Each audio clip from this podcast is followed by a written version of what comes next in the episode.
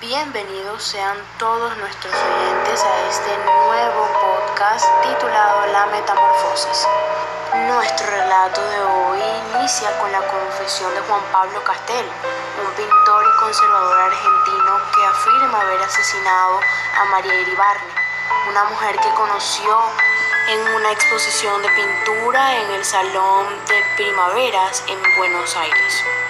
Al verla mirando fijamente una de sus pinturas, como ninguna otra persona lo había hecho, Juan intentó hablar con esta misteriosa mujer, pero lastimosamente desapareció entre las demás personas. Castel durante varios días fue a exposiciones de pintura con la esperanza de volver a encontrarla no había podido dejar de pensar en ella, hasta que un día se la consiguió caminando por la calle la siguió para preguntarle por su pintura y decirle que desde ese momento había pensado mucho en eso. Se dio cuenta de que María no entendía por lo que prefirió irse, pero ella lo siguió y le dijo que tampoco podía dejar de pensar en su pintura. Desde ese momento se mantuvieron en contacto había una gran atracción entre ellos. María había sido la única persona capaz de entender a ese pintor. Juan Pablo llevaba varios días sin saber nada de María, por lo que la llamó, enterándose a sí mismo que estaba de viaje, por lo que le dejó una carta. Cuando fue a su casa a buscarla, se consiguió con un hombre ciego llamado Allende, que resultó ser el esposo de María, y le dijo que ella estaba en una finca de un primo en la estancia.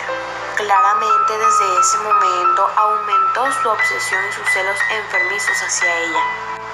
Al volver de su viaje la interrogaba poniéndose violento y haciéndole muchas preguntas hasta que un día tuvieron una discusión muy fuerte.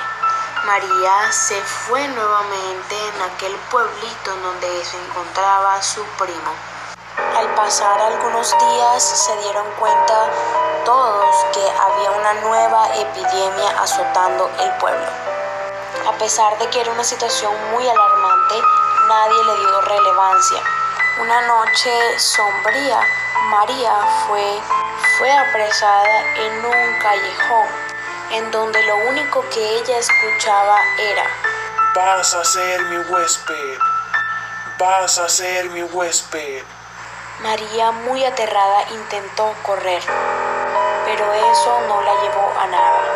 A partir de este momento, nadie supo más de María. El alcalde de este pueblo era un total irresponsable y arrogante, ya que al ver la situación que estaba pasando su pueblo, lo único que hizo fue convocar una fiesta de disfraces y máscaras. Cabe aclarar que los disfraces y las máscaras de los invitados eran repugnantes. Ok, pero ese no es el tema. Después de unas aproximadamente dos horas de fiesta, llegó una persona a la que nadie conocía, pero que logró tener la atención de las personas. Y sí, era la máscara roja. Todos estaban aterrados debido a que su máscara estaba toda llena de sangre.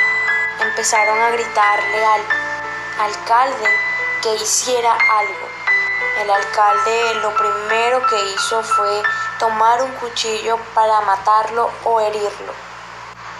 Pero al acercarse, cayó muerto con los síntomas de la peste.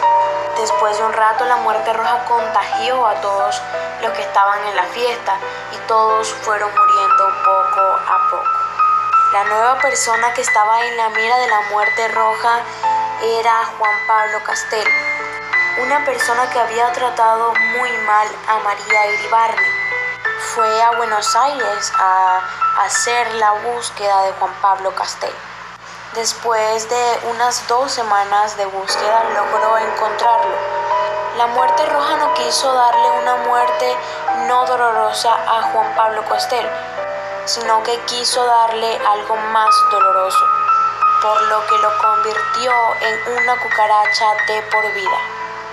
Juan Pablo Castel se quedó sin trabajo debido a que por su aspecto físico no podía presentarse.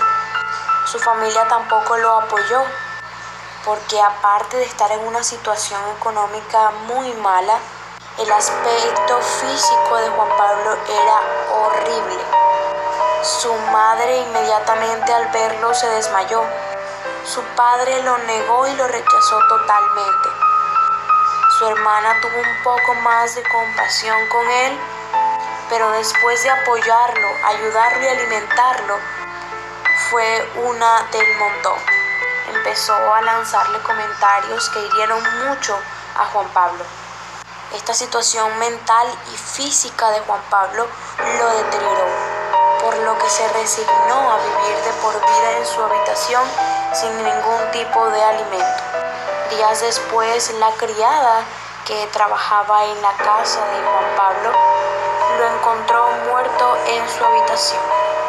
Y así es como damos fin a nuestro relato de hoy. Recuerden que en Instagram estamos como arroba pod-metamorfosis.